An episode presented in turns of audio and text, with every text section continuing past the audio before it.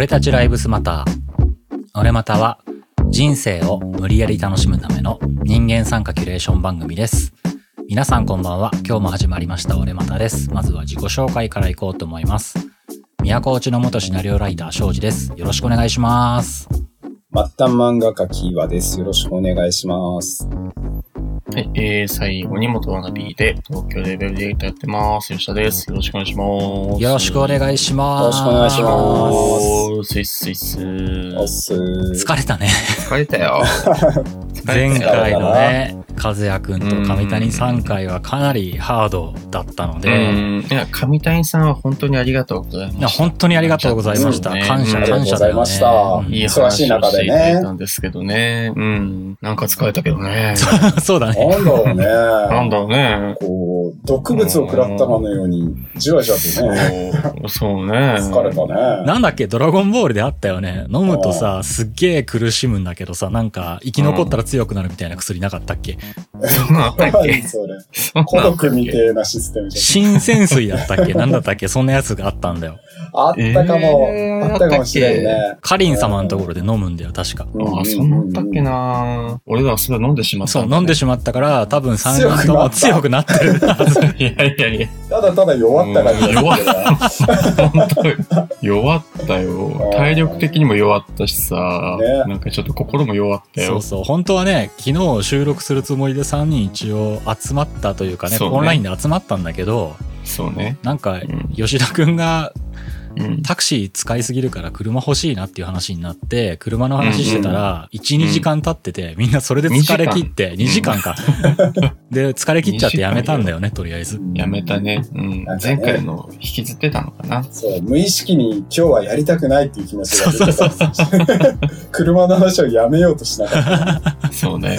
ということで、えーはいはいやりたくないモードに入らないように、今回ははい優しい回でいこうかなと思うんですけども、はいははいはい。い。その前にですね、うんだいぶ前にいただいて、うんかなりちょっと引っ張ってしまった、俺またフォームへのメールをいただいてますので、おー。そちらを読んでいきたいかなと思うんですけども。LINE スタンプの人さんからいただきました。ありがとうございます。ありがとうございます。読んでいきます。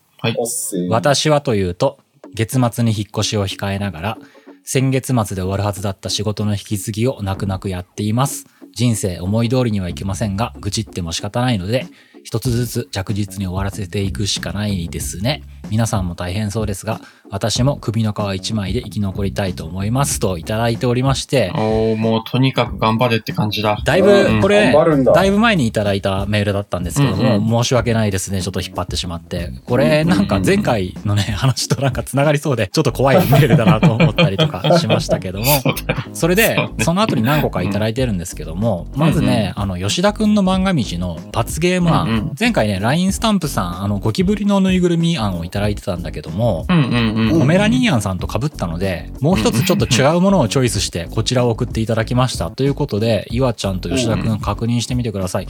えーとですね、こちら、ペーパークラフト、空也商人。いらん。いらないク。オリティかなり高いね。空也商妙人。にクオリティ高いね。空也商人は、えーとですね、平安時代中期の僧ということで、ひたすら生阿弥陀仏と口で唱える称名念仏を日本において記録上初めて実践した人らしいです。うん知らん。あの、口からビョビョビョビョーンってなんか出てる。これが多分お坊さんだよね、生阿弥陀仏だよね。この口からビュービュービューンって出てるの。これ生阿弥陀仏なの？生阿弥陀仏を唱えてる感のをね、ペーパークラフトでし、しその実みたいなやつだよね。ミョミョミョミョン。これを、えーいただいておりまして、まあ俺、空也上人ってなんか、歴史の授業かなんかでチラッとかすったかなぐらいの記憶しかないんだけど、俺も仕事でかすったなって感じ仕事でかすったの？だ。うん。歴史漫画とかああ、なるほどね。ああ、なんか、ということで、こちらをいただきましたっていうか、吉田くんの、えー漫画道そろそろやんなきゃね。やんなきゃね、そうそう。ちょっともうんう、ね、やります。言えないんだけど、やりますよ。その時ね、ちゃんとできてなかったら、空也商人を買うことになるかもしれないということで、引き続きねもうそろそろ漫画道もしたいと思うのでよろしくお願いします。ということで、あとはい、さらに LINE スタンプの人さんから、和也くんに対しても、和也くんとりあえず自己破産した方がいいと思いますって いただいてまして、そう、そうだよね。その上でこのような仕事をしつつ、自立することを目指した方が良いのではないでしょうかといただいております。この案をいただいたので、ちょっと開いてみてください。ほいほいほい。ほいほいほいほいほい。これがね。えっ、とね、空き家の古くなっちゃったやつをリフォームしながら、そこに住めるという仕事だね。仕事なのか？仕事らしいね。その空き家を改装することによって、その空き家にタダで済ましてあげるよっていう、まあ一応そういう業務らしいね、これは。えー、そうなの？なんかグレーな匂いするけど大丈夫かな？なんかでも新しいね、なんかベンチャー企業なのかな。へえー。だけどさ、これ、うん。なんか俺の予想だとさ、和也くんさ、うん。まうんあ楽しそうって言って最初やるんだけど、うん経験としてとかって言って、前回と同じようになんか衝撃的な体験を食らって耐えれなくなってきたって言いそうな感じがするね。途中で頭ぼやぼやしてきた。ぼやぼやしてくる。そうそうそう。ちょっとね、思った以上に大変だなそうだね、大変かもしれないねね。。なんやかんやで和也くんってシティボーイだもんな。そうだね。神奈川生まれだからね。そうだよね。うん。うん無理です。無理か、無理か。これは思いがある人がやる仕事だから無理です。そうね、思いがいるかもね、確かにこの仕事は。そうそうそう。まあ、じゃあ、一応、お得意の検討してもらいますということで伝えてみようか。面白い。うんうんね、面白いとあるんだな。うん、俺も初めて知った。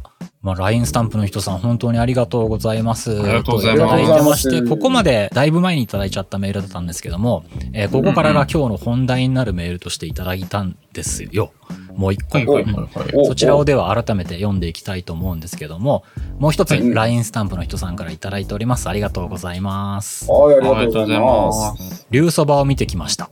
竜そばっていうのは細田守監督の新作のアニメですね。はいはいはい。正式名称なんだったっけ？竜とそばかす竜とその姫ばかすの姫。竜とそばかすの姫ですね。かなじゃあ、ちょっとお便り続けます。はい。解きかけの時から細田さんが好きでずっと応援してきたのですが、個人的にはいまいちでしたといただいております。前評判が良かっただけに非常に残念でしたが、皆さんはうんうんアニメ映画ってよく見られますか？今度3人でアニメ映画について語っていただけると嬉しいです。ちなみに私は、コンサトシさんの凄さを改めて痛感しましたといただいております。ありがとうございコンサトシます。さんはすごいね。ちなみに、竜そばと、ね、細田さんについて、吉田くんは何か言うことありますか？なんか細田さんのこと言ってたじゃん、この前。これはね、嫌な振り？ボツになった回、ボツにななった回でね、そうだね。細田監督についていろいろ言ったんだけど、うん、言わないでおこうかな。竜とそばかすの姫も見ていないです。そうだね。そうだね。ううん。俺も見てないんだよ。よね、まだ。だからうね。ん。まあ、いまいちでしたってね。どうねうん、そうだねちょ。っと見た折には、吉田くんの濃い細田守さんへの感想をいただけたらなと思っておりますので。ね そうだね。いや、細田監督は本当に綺麗に作られてるなと思ってますね。そうだよね。綺麗ですうんうん。ピカピカ。ツヤツヤ。ね、俺でもね、解きかけはめちゃくちゃ好きなんだよな。うん、時かけいいよね。ううん、うん、ん。だけど吉田くんのようね、綺麗にピカピカのね、ピーになっちゃう時がちょっとあるっていう話をしたんだよね。うん。うん。これ、ちょ、別で話そう。別で話そう。長くなるから別で話して、うんカットして、じゃあ、もう、このメールでいただいた次、ポンサトシさんの凄さを改めて痛感しましたといただいてるところなんですけども、俺、これもうね、コンサトシさん大好き人間なので、ね。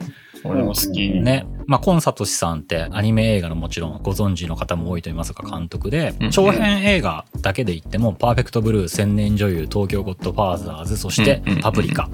で、うんうん2010年に次回作を作っておられる最中で癌で亡くなっちゃったってね。そう46ですね歳ですよ、亡くなられた時。若かったよね。若いいや、本当に悲しかった、あれは。ね、監督としてはこれからって時に亡くなられてしまったね、監督でねうん。で、吉田くんとようちゃんってね、どの作品が一番好き？コンサトシう。ん、俺は、あの、東京ゴッドファーザーズが一番好きで。意外と、あれなんだね。まあ、すごい面白かったけど、いいわゆるバリバリのコンサトシらしいみたいなイメージがあるのとはちょっと外れた作品だったよね。そうだね。その、王道の、あの、うん本当に、なんだろう、わかりやすくエンタメで、ねあの、ホームレスの二人組が、あ、三人組かが赤ちゃん拾っちゃうっていう。そうそうそう。あの、確かね、俺もちょっとだいぶ前に見た記憶なんだけど、元競輪選手のおじさんのホームレスと、あとはドラッグクイーンのオカマのホームレスと、うんそれともう一人家出少女の若い女の子のホームレスっていうそうそうそうそう。3人がうん、えークリスマスイブの夜だったっけ？そうですね。赤ちゃんを拾ってうんっていう、それでその赤ちゃんと一緒に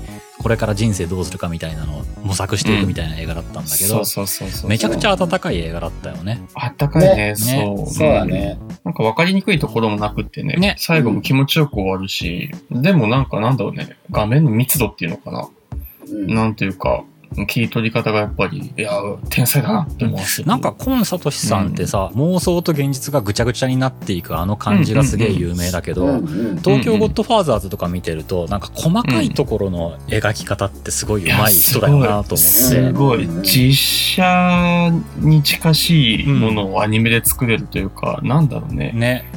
だからもう、この人俺、うん自分の中で大好き最強監督の一人に 挙げられるっていう。ね、うんなんなんなんだろう。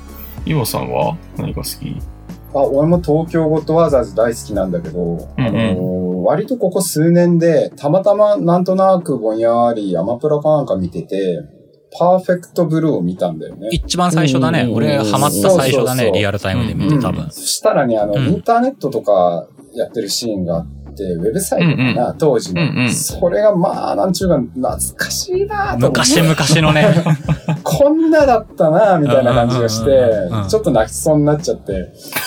うん。なんで今は、今ピンポイントでちょっとノスタルジー含めてパーフェクトブルーって感じだね。ああ、でも俺もなんやかんや言って最初のその衝撃が大きかったからかもしれないけど、パーフェクトブルーのなんか印象が一番大きいな。うね。ーんそうだね。そうなんだ。ストーカーされてうんるアイドルの話なんだけど、うんで、うんうん。そのアイドルが追われていく中で誰が犯人か分かんなくなって自分の夢と現実と妄想と危ない幻想とがぐちゃぐちゃになっていくような作品だったんだけど、うんうんねうん、それこそ、そのホームページがね、よあの、岩ちゃんの言ったように、いわゆるなんか、まだブラウン管の画面見てた頃の、うんうんあの。画面もちっちゃいし。もうザ・ホームページって感じの、ね。ね画面だし、あとね、あの映画は、まあ、それはそれでもう、あの映画はそういう演出なんだって見方すればいいんだけど、あれ、あそこに出てくるさ、うん。80年代とかオタクって言葉ができた頃のなんか悪いイメージのオタクっていうステレオタイプのキャラ出てくるよね。怪物のような描き方を。そうそうそうそうそう。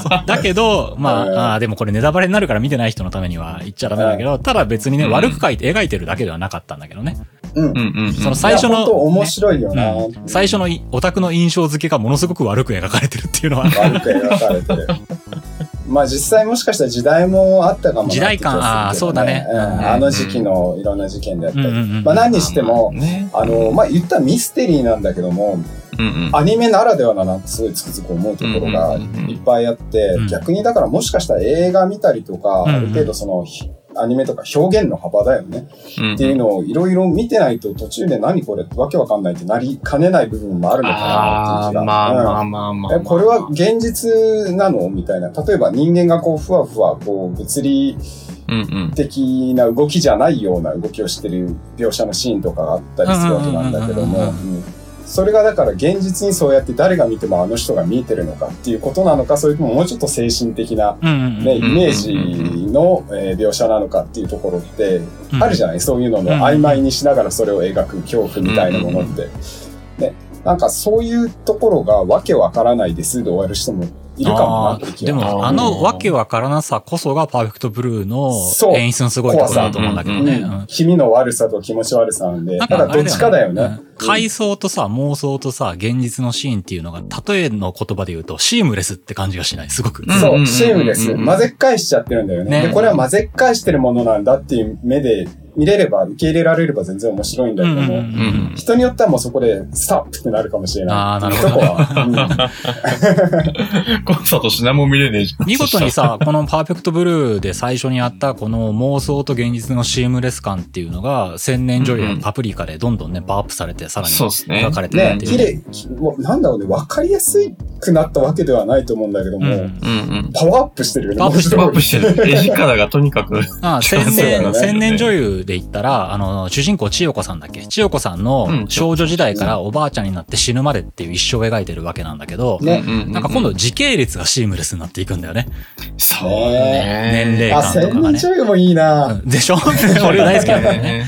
で、そのシームレス感が千年女優では結構なんか美しい思い出の描き方としてそれを使ってたんだけど、まあ、東京ゴッドファーザーズ間普通の映画として挟んだ後の、ついにね、それの集大成っていうのはパプリカっていう映画になるんだよね。そうね。で、なんかパプリカちょっと少年漫画っぽいなって思っちゃった。まあ、あれはね、どっちかというと、すごいアニメっぽい、えっと、妄想探偵ものみたいな感じになってるからね。そうだね。うんあ、懐かしい。全部見返したくなりますね。俺も全部見返したくなって、この前、パーフェクトブルー見返したんだよね、とりあえず。あ、俺映画じゃないけど妄想代理人も見返したあ、い。妄想代理人俺長い間見たの。あれ実はすごい好きなんだよな。もうどの作品も好きということで、うんみんなコンサトシさん大好きということなんですけども、あそう、もう一度じゃあ LINE スタンプさん長らくお待たせしました。ありがとうございました。ありがとうございますありがとうございました。今回は皆さんに、うん。えー平和にアニメ映画を語っていただきたいなと思って、平和にね平和にね。このメールを紹介して始めようかなと思ったんですけども、だねはいいい、はいはあの平和にだよ、うん平和に。うんうん。大丈夫。い。大丈夫。ゲストいないし大丈夫だよ。ということで、久々にコンテンツ界に戻りまして、皆さんのおすすめ映画ということで話していければなと思うんですけども、一番って誰、うんん、じゃあ、俺、話そうかな。そしたら、はじゃあ、うん吉田くんからお願いします。お願いしますす。ね。あの、まあ、ライトなので行こうかなと思うんだけど、うんコンサトシとか、そんな、ね、ちゃん、ちゃん、いや、うん。だからこれから言う映画がちゃんとしないみたいな、すごいちゃんとした映画なんですけど、うんうんうん。えっと、僕がですね、あの、まあ、とてもメンタルをやっていた会社で働いていた時に、うんうんうんうん。えー仕事が嫌すぎて、そのパワハラ上司がいない隙に映画館に逃げ込んで見てた映画なんですけど。軽くねえな、全然導入が。うんハードだよ。ハードだそう。もう嫌だって思って、いや、そんな中抜けしてサボってるのバレたら余計殺されるのにもう心がありすぎて、うんうんもう絶対見に行くんだいっつって、うんあれが渋谷かなまで見に行ったんですが、はい、えードラゴンボールスーパー、ブロリーという映画ですね。あー、いいね。昔のじゃないよ。あの、新しい方だよね。2018年。新しいやつだね。うん。そうそう、めちゃくちゃ良かった。もう頭空っぽで見れたんだけど、アクションがね、とにかくかっこよかったのと、かっこよかったね。そうそう、なんだろう、あの、ドラゴンボール Z じゃなくて、今やってるそのスーパーっていう、うん。Z の後の話うん。をベースにしてるんですけど、うん。なんかその、よりエンタメより、もう本当に少年少女向けにどんどんなってきていて、よりプロットがわかりやすくなってるんですけど、それだけじゃなくって、なんか演出がその、このドラゴンボールブロブロリーって映画が世界展開を目指してはい作はいはいはい。った映画らしくて、うん。その、まあ、マーケティング的にも、ドラゴンボールスーパーっていうシリーズがとっても世界で受け入れられてるから、うんうんうん。じゃあその映画も、その海外向けにしようっていう体で作ったらしいんですね。うんうんうん。うんうんうん。結果もう、なんだろう、プロレスみたいになっちゃって、うん。演出か何か。その、キャラが戦うとき、うん。あの、BGM が流れるんですけど、うんうんうん。もうね、あの、ブロディが、こう、うわーってこう、あの、気をシャンシャンシャンってこうなって、なんと飛び出すようなシーンになると、うん。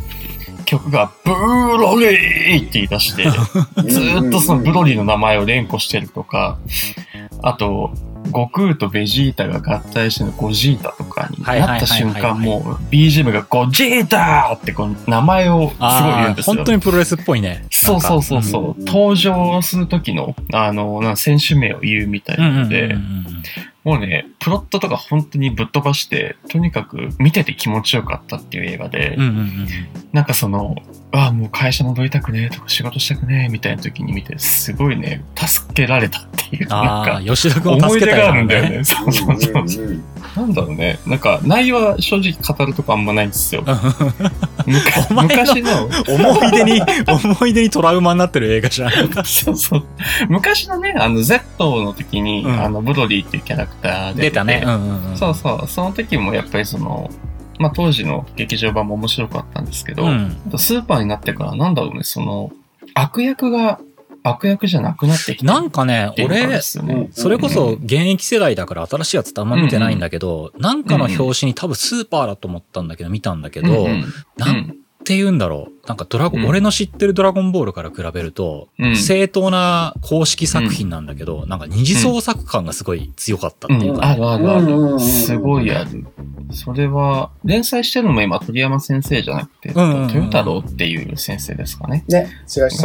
そうそう、やらね確かに俺はドラゴンボール大好きだから、その新しいのが出てくれる時点で嬉しくはあるんだけど、その後の世代を見てくれるっていうのは、うんうん。見てて、ベジータがね、なんか自分より強いやつを必死で止めるためにいろんなところに気を使うみたいなシーンがあって。あれ、ベジータってこういうやつじゃなかったぞ、俺の中ではって思って、これをしないからかっこいいキャラだったって。年を取ったんだよ。なるほどそうか、そうか。年を取ったっていう考子え方供もいて、をするか奥。さんにも気を使う、なんかお父さんになっちゃってるんですよね。なるほどキャラクター的に。そう。ブルマのために頑張ってんだよ。ちゃんとセリフにもあるよね。時間経過を考えると、確かにそうか。人の変化ということで、好意的に捉えられるかもしんないな。うん そうなんですよいや、でもその、ちょっとなっていう気持ちもわかる。うん世代としてはわか。るなんかあの、尖った感じはやっぱなくなりましたよね。うん。いや、めちゃくちゃ尖ってなくて、苦労する中間管理職みたいなキャラになってて、ベジータが。悟空もね、割と無邪気っていうところだけ切り取られちゃってて、ああ、そうなんだ。うん。ちょっと残忍な感じとかあったじゃないですか。うんうん Z の時とか昔はねうんうんそうそうそう。なんかそういうとこも、まあ、なんだ、丸められちゃってる感じはへえ。ありますね。あ、でも俺納得したわ。ずーっとその、ベジータのことで俺は納得できないってずーっと引っかかってたんだけど、確かに、まあ、キャラクターとしてパッと見の見た目で年を取ってないから、俺はそう見ちゃったね。確かに時間経過があるんだね。そうですね。思うあるんだそうか、ベジータも大人になったんだな、っていうことで。そうそう。もう結婚して子供もできて町内会とかに入ったらみんなそうなんですよ。なるほどそう。おじさんのね、弱さをちゃんと持つことができたんだね。そうそうそう。なんちゅう話してるのすげえ逆玉だよな、ベジータ。確かに。そう、そうだね。そうだね。まあ、ベジータも王子だけど。あ確かにベジベジータはでもあれじゃん。没落貴族の王子じゃん、確か。そうだねまあね、言ってもね。なんだけど、ドラゴンボールの中のカプセルコーポレーションってさ、今の世界で言うとさ、マイクロソフトみたいなもんだよね。うん、Google とかそんな感じ Google とかそんな感じだよね。えーもう本当に、資産の、巨大資産の塊みたいな。いいなぁ。支配してるよね。そうだね。そうですね。そうですね。どこ見てもカプセルコーポレーションみたいなね、製品ほとんどカプセルコーポレーションだったもんな。ね。なんだ、ベジータいいなみたいな話になってきたけど。逆玉羨ましい。逆玉であんなに尖ってたやつが年を取ったらみんなに気を使いながらね、そうですねうん。それなりに生きてるっていうところに行く感じ。でも劇場版のブロディはすごいちゃんと活躍して、アクションもかっこいいので、ぜひ見ていただきたいなちょっとね、俺も新しいドラゴンボールの映画は見てなかったから、これを機にちょっと見てみたいなと思そう。アクションすごかったよ。うん。見てください。うん、えー、綺麗。とにかく綺麗ですね。懐かしいね。懐かしいね。今度ドラゴンボール特化話もしたいなとは思うんで。ああ、面白いかもね。ドラゴンボールがさ、その後のジャンプのバトル漫画のうん基本的なベースを作ったっていうのいっぱいあるじゃん。うんうんうんうん。うんそうですね、そうですね。技とか戦い方とか修行の仕方とかね、うんうん。うんそういう話も一回したいなと思うんで、それはまた今度しましょそうですね。ですな。はい。ということで、僕はドラゴンボールでした。こんなんでよかったのか？う。まあ、じゃあ次は。いいんじゃない？これぐらいなんか優しい話がしたいな、今日は。そうねよかっ。た優しいやつ。俺めちゃくちゃ軽いから、あんまり語ることもないんで、こう、本当にみんなよかったら見てみてねぐらいの感じなんでうん、うんうん。さらっと優しくいけると思います。うん、じゃあ、岩ちゃんの番で行ってみようか。俺ね、ちょっと一つも決めてたんだけども、うん今の吉田くんの話を聞いててめちゃめちゃ思い出しちゃって、それもちょっとうん本当にタイトルだけぐらいの感じだけども、やろうと思う。これすごく有名なアニメ映画です。まあ国産ではないけども、めちゃめちゃ有名です。スパイダーマンバース。あー、面白かった。買った買った。俺ねブルーレイも買った。超よかった。そうそう、俺もこの年で一番の映画だと思ってて、いや、よかった。このアニメは。うんうんうん。多少、やっぱりスパイダーマンの原作の多少の知識があった方がもしかしたら面白いのかもしれないけど、まあうんなくてもなんかよくわかんないけど面白いっていう話で、うんうんうん。こうメインのコッシーってもう完全なる少年漫画で主人公の成長譚なのね。うんうんうんうんうん。ね、こう、まあひょんなことでスパイダーマンの力を手に入れた、えー主人公の男の子が、大元のあの、みんなが知ってる有名な赤いスパイダーマンいるじゃない、うん。スパイダーマン説の。あいつを師匠として、こう、いろいろ勉強して、えーヒーローになるんだって感じで成長していくんだけども、で、なんかちょっとね、細かいことは言わないんだけど、なんか世界がぐちゃっとなっていろんな世界線のスパイダーマンいるのね、実際。いろんな世界線のスパイダーマンっていうのは、うんうんうん。いろんな容姿の女の子もいたりして。まあ、っていうのがこう一挙に集まっちゃって、わーわーって感じの話なんだけども、まあでも、本当メインは完全なる少年漫画なのね。その主人公の男の子が、こう、まあちょっと辛いことも乗り越え、で、最初は浮かれてたけれども、最初は誰かの力を借りて、一個困難を乗り越え調子に乗り、でもその後、こう困難にまたぶつかり、それは乗り越えられずに、こう落ち込み気味になるものの、今度は一人の力で、自分一人の決心で乗り越えて初めて抜けるみたいな、もうまさに少まさ年漫画。に少年漫画だね。うんで、それも綺麗に最後のラストの主人公は初シーンにも繋げてくるっていう、こんな綺麗な海外の少年漫画アニメーションってあるかねっていうぐらい、うん。綺麗にできてるし、うん。ただただ絵がかっこいいし、動くし、でユニークだし、何しろ。はあのユニークさっていうのはまさに国産のアニメじゃないなっていう感じですああ、そう。うんうんうん日本だと作れない、なんか、アートワークだったよね。ねそのグラフィティアートベースっていうか、なんだろう。そうそうんうん。黒人文化っていうかうんうんう、んすごくかっこよかった、とにかく。うん。う。ね、すごいかっこよくてユニークで、で、こう、セリフ回しとかも主人公は学校に行ってるシーンで、周りにまあいろんな、えー同じ学校の同級生とかわーっているんだけども、うんうんうんうん。まあそこでその、そこに出てくる子たちのことに一個一個なんか突っ込んでい、流れるように突っ込んでいくようなシーンがあるので、ああの子何々何々って、あ背高みたいなこととか、そんなこと多分あんまりね、やらないんだよね。無駄なことって言えば無駄なことじゃないですか。まあ確かにうんうんうんでもそういうところがすごいやっぱ海外のアニメっぽいなと思って、うんユニークさがただ、あの、スパイダーバースってそんなとんがったことをやらないから、うん終始、若干こう、ブラックユーモアみたいなものが入ったとしても、ん柔らかいんだよね、うんとにかく。優しいというか。だから安心して見れるし、あまり人も選ばない。ただまあ、そもそもああいうヒーローものの、なんだろうね、アクションアニメとか映画っていうのを見ない人にとっちゃ、まあ、あれだけれども、うんうん。ね、多少なりともああいうの好きな人だったら、間違いなく楽しめるって言い過ぎではないかもしれない。確かにような、いや、誰が見ても楽しいと思うよ、俺は。うん、本当に良かった。大好きよかった。よくできてる。うん、わかうんるわかる。面白かまあねあれは。有名だから見た人も多いと思うけど、ああんないいとは思ってなかったっていうぐらい良かったね。で、もう一個やっていい、うん。これはもう本当すぐ終わる。うん。で、もう一個はね、これは個人的に本当に大好きっていうやつで、うんうんうん。内容とかはもうよう知らんって話なんだけども、熊野アーネストおじさんとセレスティーヌっていう絵本が原作のアニメ映画。えベルギーのね、絵本作家さんのアニメ映画だね。アニメになったやつだね、絵本が。熊野アーネストおじさんとセああ、レスティーヌ。本当になんか絵本っぽいやつ？へえ。俺見たことない、これ。すっごい可愛いんだけども、まあもう絵もね、こうこんなペン画っぽいものをこんなにぬるぬると動かすアニメって、まあ他にもあると思うけど、うん海外とかだったら。でもやっぱり改めて見るとどうやって作ってんだろうと思っちゃうような感じで。ね、カラーも水彩画っぽくって、まあ、終始ね、とにかく動きであったりとか、なんだったりとかが、もう、めちゃくちゃ可愛いのね。熊であるアーネストおじさんと、小さなネズミの女の子セレスティーノがひょんなことで出会って、まあ、その種の違いを超えて、えー仲良くなって、で、ちょっと困難に立ち向かって乗り越えるみたいな、まあ、もう、ベタベタなお話なんだけども、うんうんうんうん。まあ、ずっと可愛いの、セレスティーヌの動きも、うんうんうんこう、熊のボンクラさとかも、うん、なんか、もう癒されると思うんでね、こう、暇な時に見てほしい。へえ、ちょっと見てみたいな。いつ頃の？えーと、2012年。うーん、知らないな。めちゃくちゃ古いわけではないんだね。そうだね。そんなにめちゃくちゃ古いってわけじゃない。で、まあ、めちゃくちゃ面白いってわけでもない。うん俺はすごい好きだけども、まあ、絵本だしね、ベースが。めちゃくちゃ面白いよって言って見るようなもんでもないかなと思うんだけど、ただ本当に可愛いんで、へえ。楽しい、可愛いっていう感じのアニメなんでね。癒しを求めて見てもらったらいいのではなかろうか、とかか。わいいね。今、可愛いでしちょ PV というか。トレーラー見てるんですけど。絵本がなんかまたいい感じだね、これ。ね、絵本もいい感じでしょ。うんセレスティーヌの、まさしくネズミの女の子っていう感じの、まあそのままなんだけども、動きがほんと可愛くってね、ニコニコしちゃう感じで。なんか気持ちジブリっぽい。かもしれないね、もしかしたら。うんうんうんジブリの可愛さいいかもね。ううんうんうん通ずるような気がする。うん。うんああ、いいな、これ。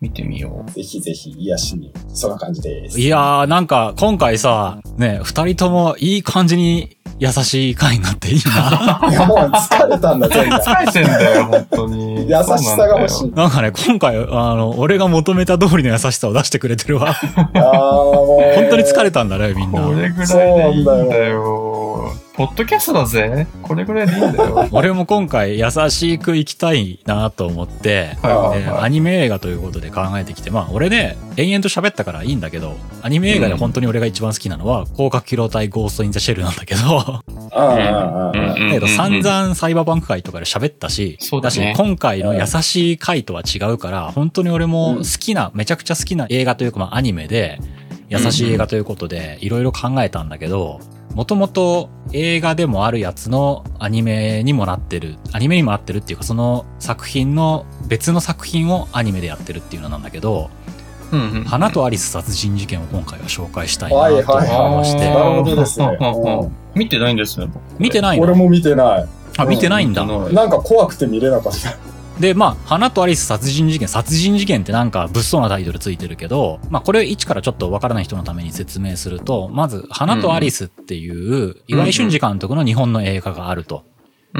で、これがもともと短編が何本か作られた映画で、で、それで、その後長編の映画が2004年に出て、花とアリスっていう映画で。で、これがね、あの、岩井俊二監督のかの悪名高いリリー・シュシュのすべてっていう映画が出た次の作品だったのね、確かあ。、リリー・シュシュの後なんだ。リリー・シュシュがあって、で、もう一うん本なんかの映画が確かあったんだけど、え岩井俊二監督作品っていう、すごい大々的に監督しましたよっていう作品としては、リリー・シュシュの後だったと思うね、花とアリス。そうだったんだで、俺はちょっとこわごわ映画の方を見て、で、うんうんこれがね、鈴木杏と蒼井優の二人の女子高生が織りなす、まあ、美しい映画だったのね。いい感じの。うんうんうん見てて楽しいし、すごく、うんうんすごい文化的でもあるしっていう最高に平和でいい作品で、まあ平和っていうかまあ事件は起こるんだけど、いろいろ。うんうんうんだけど物騒な映画じゃなくていい映画だなと思って見てて、で、その映画は俺は大好きだったんだけど、うんうんそこから、えっ、と、この花たり殺人事件が出たのが2015年か。2015年もう10年経ってから、マあジで。そんなか。はあ。花とアリスっていう映画の前日談っていう設定で、花とアリス殺人事件っていうアニメ映画ができたと。で、あの、花とアリス好きだったから、こっちの映画もどうだろうなと思いながら、殺人事件ってなんだって思いながら見たの。別にね、女子高生二人の話だったから、探偵の話でも刑事の話でもなかったから、見たんだけど。ど、これがめっちゃいい映画で、まず、あ、そうなんだ。あの、アニメーションがね、水彩画タッチなのね、すごく。うんうんうんうん。で、水彩画タッチなんだけど、めちゃめちゃなんかね、日本の映画にして、まあ映画だから作り込んでるっていうのはあるんだけど、その水彩画タッチの映画がすごいヌルヌル動くのね。うんうんうんうん。で、それで、まあ、岩井俊二監督だから、その全編通した話の展開とか、話のノリっていうのが、すごくね、アニメっていうよりはやっぱ邦画っぽいんだよね。うんうん。これ実写の邦画にしても全然面白いし、似合ってるなっていうような内容で、うんうんで、まあ、花とアリスっていう映画の方は女子高生の二人の話だったんだけど、この花とアリス殺人事件は、その二人が中学生の時出会った時の話だっていう設定で、で、軽く内容を話すと、まあ、主人公二人いて、青井優が、えー高校生バージョンでは役をやってて、今回のこっちでも声優はやったっていう、アリス川哲子っていう、まあ、中学生の女の子がいて、うんうんうん。で、この子が転校してきたのね。うん田舎の学校に。で、この子は性格的にはめちゃくちゃ、まあ、活発で明るい女の子っていう設定で、転校してきても別に物おじすることなく、普通にどんどんうんうん。それ、そこに溶け込んでいくことができるような強い子っていう設定でう、んうんうんうん。で、その隣に住んでる、隣の家の女の子がいて、その子は、一個上で留年したんだけど、引きこもりで学校に行ってないっていう子がいて、で、それが、が花とアリスの時の鈴木杏が役をやってて、今回も声優をしてる花っていう方の女の子で、で、まだその二人が出会ってないのね。で、その二人が今回の話では出会いますよって、それで仲いい友達になりましたよっていうまでを描いてるんだけども、なんかすごいね、女子中学生感の描き方がめちゃくちゃうまいっていうかね、やっぱ岩井俊二って変態だなって俺すごい思ったんだけど。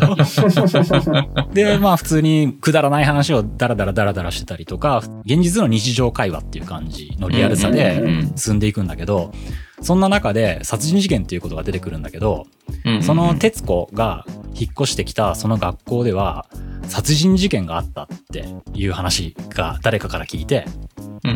それでなんかここの学校にはユダの呪いがかかってるとかって言い出す、なんかオカルトめいた女の子が出てきて。で、そのイスカリオテのユダの話で、ユダには4人の妻がいて、そしてそれの殺人事件が去年起こったみたいな不穏な空気が流れるんだけど、話を聞いて。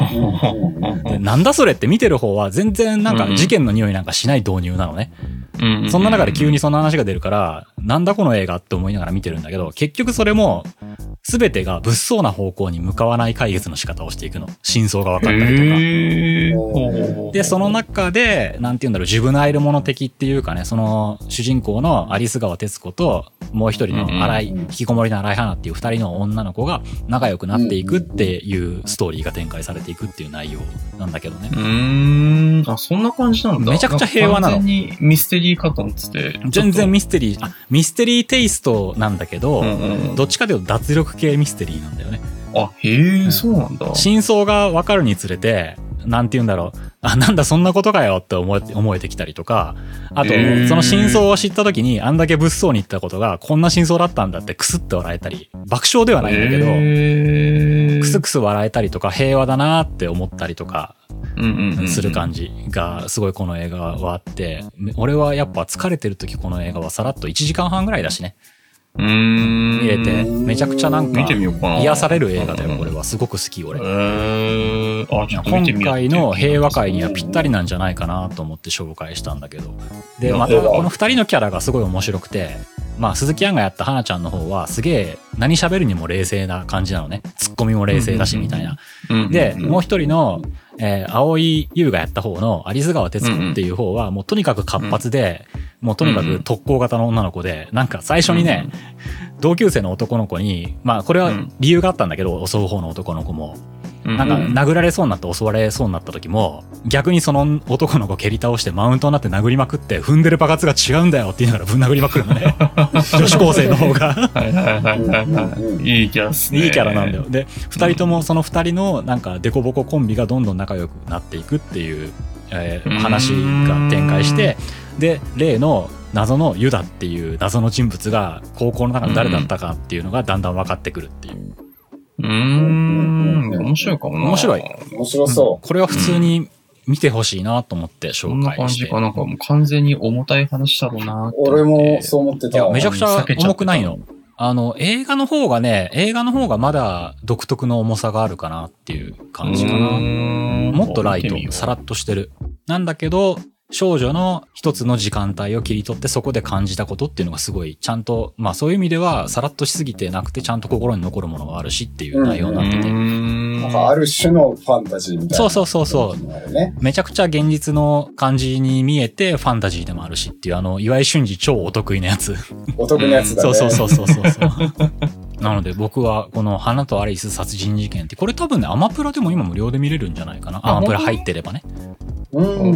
いいっす見ね。だからこれはおすすめです。なんかすごいまっとうに作品紹介してるね、今日。でしょ？そうだうんね。俺最近ね、なんかセシル B であるとかね、なんか変な映画しかお前見ねえんじゃねえかっていうね、誤解を受けたらダメだなと思って。うんどうせ変な映画だろうと思っちゃうよ。俺も、で、めっちゃ喋んだろうなって思ってたら、なんか、気持ちよくまと俺最めてきたな近そういうと。ことが多かったから、反省を込めてこの映画を紹介したっていう感じ。大人になったんだね。なるほど。いや、またやるけどね、やるときは。いや、まあ、とにかく前回がね、我々もうダメージ食らいすぎちゃったんで、うん。いや、本当よ。あったかいのをね、あったかいやつが求めるんだね。まあ、たまにはこういう回がないと、みんな疲れる感じがするから。で なんかよくわかんないけど、まだ疲れてるからね。そう、まだ疲れてんだよ。そうなんだよ。うん一週間経ったけど、まだ疲れがね。うん、うんいやね、別に彼らに責任を問うてるわけでは全然ない。そうそうそうそうそう本当にありがとうという気持ちでいっぱいだけど出てくれて。なんか、俺たちが何かを食らったんだよ 何か、ね。わかんないけど。でもなんかこう、今日綺麗にこう感想言って今終わりに向かってるような気もするんだけどさ、なんだろうね、この物足りなさというか。なんか終われる感じがしないよね。まだ終わっていい気がしない感いいのかな、じがするよね。いいのかな、みたいうんな。そういう感じになってるよね。どう、どうですかね。一つ提案ですが、はいはい。庄司君に、優しくないやつも一個、最後にさらっと一個、ああ、いいっすね。お願いするっていうのはどうだい？じゃあいいっす、ね俺またらしく、ね、また戻して終わる？アニメよ、アニメよ。アニメね、アニメ映画でね。本当に簡単なタイトルだけでもみんな出していく一個ずつ。そうだ。ね。うん。うん。パンパンパンと。あそうな内容喋らずにじゃあ軽くならないやつをみんなおすすめとしてぶつ切りで紹介しんどめしてのやつを。しんどめのやつうんを言う、じゃあそう言い出しっぺのゆあちゃんからそれはね、言って俺はあ去ってけよるから言い出しってなったんで。ちょっとまず参考例として言って逃げていけようん。あ、わかりました。ではですね、僕からこのまま終わるんじゃちょっとね、うんえー寂しいっていう方もいらっしゃるかもしれないので、胃が痛くなるタイプのアニメも最後にさらっとね、紹介していきたいと思います。うんうん。では僕からはですね、うんえーこれおそらく、えー前にも話したかもね、ちらっと話したかもしれないんだけども、韓国だと思うんだよね。うんうんうんうんうん。韓国のアニメ映画だと思うんですけども、うんうん。えー我は雷っていうアニメです。うん、重いですね。はいえーもう本当にさらっと言うとですね、あの、宗教の、宗教関係の作業をやってるやつがいまして、えーそれが片田舎にやってきて、田舎がめちゃくちゃになっていくのね、どんどん。うんうん。で、その、最終的には神を信じないっていうすごい乱暴者の男がいたんだけども、うん。うんうんうん。えー、そいつがどうなったかみたいな 話なんだけど、まあ、これかなりはしょりにはしょりまくってるんで、うんうんもっとごちゃごちゃっとはしているんだけども、まあ、ざっくりとほんとそんな話です。うんうんうんうん。あの、嫌な気分になるよ。なんで撮ったのっていうぐらい、よくわかんないぐらい嫌な気分になります。なんだっけ？あ、なんとかエクスプレスっていうゾンビ映画を、ああ新幹線。プレスかな新幹線。新幹線かあれ撮った人なんだね。うんれ撮った人、あれ撮った人はバカ映画じゃん撮ってる。うんね、バカアニメでしょと思って見ると痛い目に遭いますんで、ねなるほどね。侮ってみてください。はいはい。じゃあ僕も行こうかな。どうぞ。じゃあ、僕は吉田君はですね何をお気味上げにしてくれる？えっと、パトレイバーザ・ムービー3。?3?3 3ってのはどんなんだっけ？え3はですね、廃棄物13号っていう、まあ、いわゆる怪獣みたいなのが出てくる、えっと、やつですね。なあ、あるあるある。そうそう。んで、そうね。あの、これあの、監督がですね、えっと、押井守とかじゃなくって、あの、また別の方、えっと、遠藤さんだったかな？っていう方がやってるんですけど、えっとですね、まあ、パトレーバーが出てこない。ロボットが出てこない。パトレーバーなのに。そうそう、中年の刑事二人がずっとなんか捜査をしてるんですよ。うんうだる暑い中、うんうんうんこの事件は何なんだ？っつって。で、犯人っぽい中年の女性もなんか暗い感じで、研究職でなんかこう、ああ、作ってはいけないもの作ってしまったって思い悩んだりしてるっていうのをうん2時間近く見せられるっていう映画なんですけど、あのね、ガンダムとか、なんかそういうのを見た流れで、ロボットが見たいって思って僕これを手に取っちゃったんですね。当時、10代の時、なんじゃこりゃってなって。うん。でもすごい面白いですよ。あの、重たいんですけど。で、あの、あれ、グエムル、ハンガンの怪物ってちょっと似てるねとかで一時期話題になっちゃったあ。わかる。うんうん。そうそう。まあまあまあ、ああいうノリ、その、なんだろう、ちょっと刑事物っぽくもあり、でもちゃんと怪獣も出てきて面白いよ、みたいな感じだけど、気軽に見ると、うん、あれおめえじゃんってなるっていうね。うん。俺、グエムル大好きなんだけど、あれにある楽しさを抜いたような。そうだね。そうだね。そうそうそうそう。開始20分でまず寝そうになるっていうね。まあね。うんすごいノワール調の映画だよね。そうそうそうそうそうそうそうそうそうそう。あれ？って思うわ。なんだっけこれ？みたいな。なんだろうなってなんですけどね。ぜひ見てください。はい。じゃあ最後、最後俺？じゃあ最後俺行きましょうか。俺俺ね、はいあんまね、うつアニメっていうのってそもそも元々があんま興味ないからあんま見てないんだけど、うんふと今の流れで、岩ちゃんの提案から思いついたな、俺。今日はね、コンサトシに始まり、コンサトシに終わるんだけど、戻っちゃった。俺の中で胃が重くなるけど、すげえ面白いっていうのだったら、やっぱ、うん。まあ映画はもう羅列しちゃったから、岩ちゃんがちらっと言ったテレビシリーズの妄想代理人を最後紹介しようかな。うん。はいはい、いいじゃいいっすない。ね。人間のね、心に闇があって、その闇闇を持った人物が復讐をしたいと思うたびに、実在してるのか実在してないのかわからない少年バットっていう通り魔が現れるっていうアニメだね。うんうんうん。懐かしいね。すげえ懐かしいな。ねそして、これ以上は説明ができない。あとは見てくださいできない。できない。そうだねんいや、独特だよね。オ独特カルトとも違い、そうそうそう SF とも違い、これは何だろうってずっと思わせられるものなの。これ今説明しようとしてうまく説明できないな、これ。できない、できない。うんもう、オープニング見てなぜできないかがわかるよ。もう、もうわかんないもん。でね、いあの、なんか1、2話目見て、あ、こういう感じの短編集みたいなアニメなんだって納得すると、3、4話ぐらい行くとまた全然違う方向から来るんだよね。騙されるよね、騙されるんだよね。なんだろうな。デビッド・リンチとも違うけれども。難解ではないけど、なんかすごいいろんなバリエーションを見せてくれるから、でもだからこそすごい面白いんだけどね。面白いね。うん。いや、これをもう一回見てみたいな、俺もということで、うん最後に紹介しましたということでめですね、かうんこのサトシで終わりましたねね、。ここはもう長く引っ張らない方がいいということで、そうね。さっと。なんかいつものダメな僕らに戻ったということで、今日は終わりにしてもよろしいでしょうか。もやついて終わりたいんだよね。あーなんかね頑張るぞかもやついて終わりたいということで。ね生きていくぞ。で、ということで、もう変なアニメも紹介したから、もうまとめもみんな満足したので、かまとめもなしで終わりにしましょう、うん今日は。はいはい、じゃあねか？オッケーです。ではでは、今日はこれで終わりにしたいと思います。ありがとうございまはいした。ありがとうありがとうございました。おおやすみなさい。おやすみなさい